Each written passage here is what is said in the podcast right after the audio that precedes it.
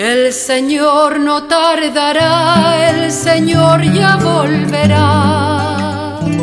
Ten paciencia si demora.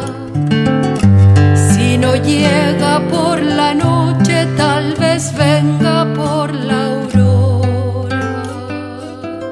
Hola, ¿qué tal queridos amigos? Reciban en este domingo el segundo de el tiempo del Adviento. Un gran saludo de parte mía, el Padre Roberto Navarro. Los quiero invitar para que juntos reflexionemos el Evangelio que en esta oportunidad está tomado ahí de Lucas, en el capítulo 3, los versículos del 1 al 6.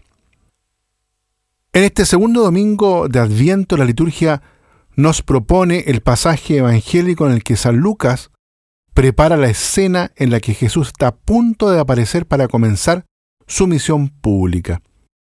El evangelista destaca la figura de Juan Bautista, que fue el precursor del Mesías, y traza con gran precisión las coordenadas espacio-temporales de su predicación. San Lucas dice lo siguiente.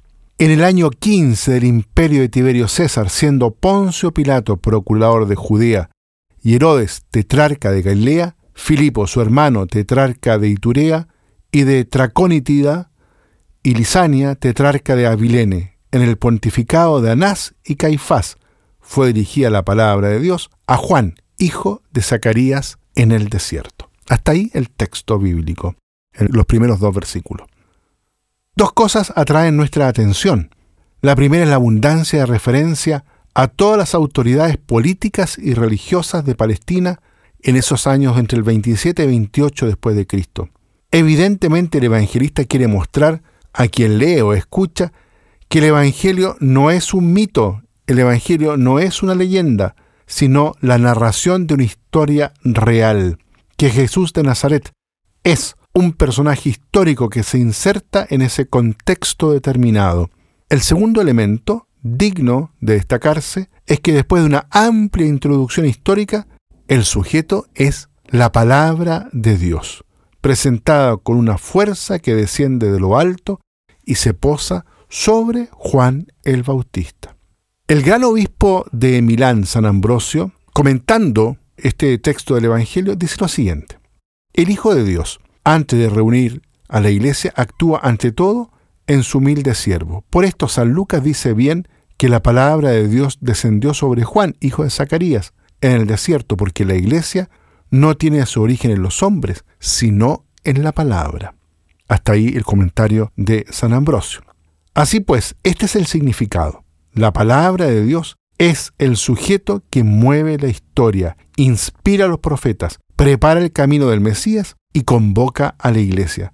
Más aún, Jesús mismo es la palabra de Dios que se hizo carne en el seno virginal de María. En él, Dios se ha revelado plenamente, nos ha dicho y dado todo, abriéndonos los tesoros de su verdad y de su misericordia.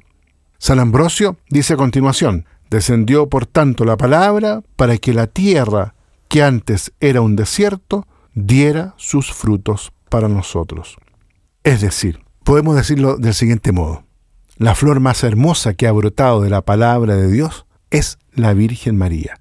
Y lo digo justamente en este contexto, ya finalizando el mes de María aquí en nuestro país. Ella es el primer fruto de la iglesia, ella es la primicia de la iglesia, ella es el jardín de Dios en la tierra. Pero mientras que María es la Inmaculada, así la vamos a celebrar en los próximos días, la Iglesia necesita, por otra parte, purificarse continuamente porque la fragilidad, el pecado amenaza a todos sus miembros.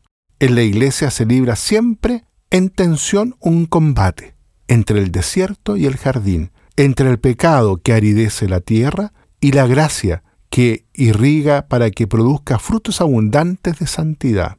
Los invito entonces, queridos amigos, hermanos, para que en este domingo, el segundo del tiempo de Adviento, le podamos pedir, implorar a la Santísima Virgen María, la Madre del Señor, que nos ayude en este tiempo de Adviento a enderezar nuestros caminos, a dejarnos guiar por la palabra de Dios, que es su mismo Hijo, haciendo así de todo desierto un jardín de Dios. Que el Señor los bendiga a todos y a cada uno. El Señor no tardará, el Señor ya volverá. Ten paciencia si demora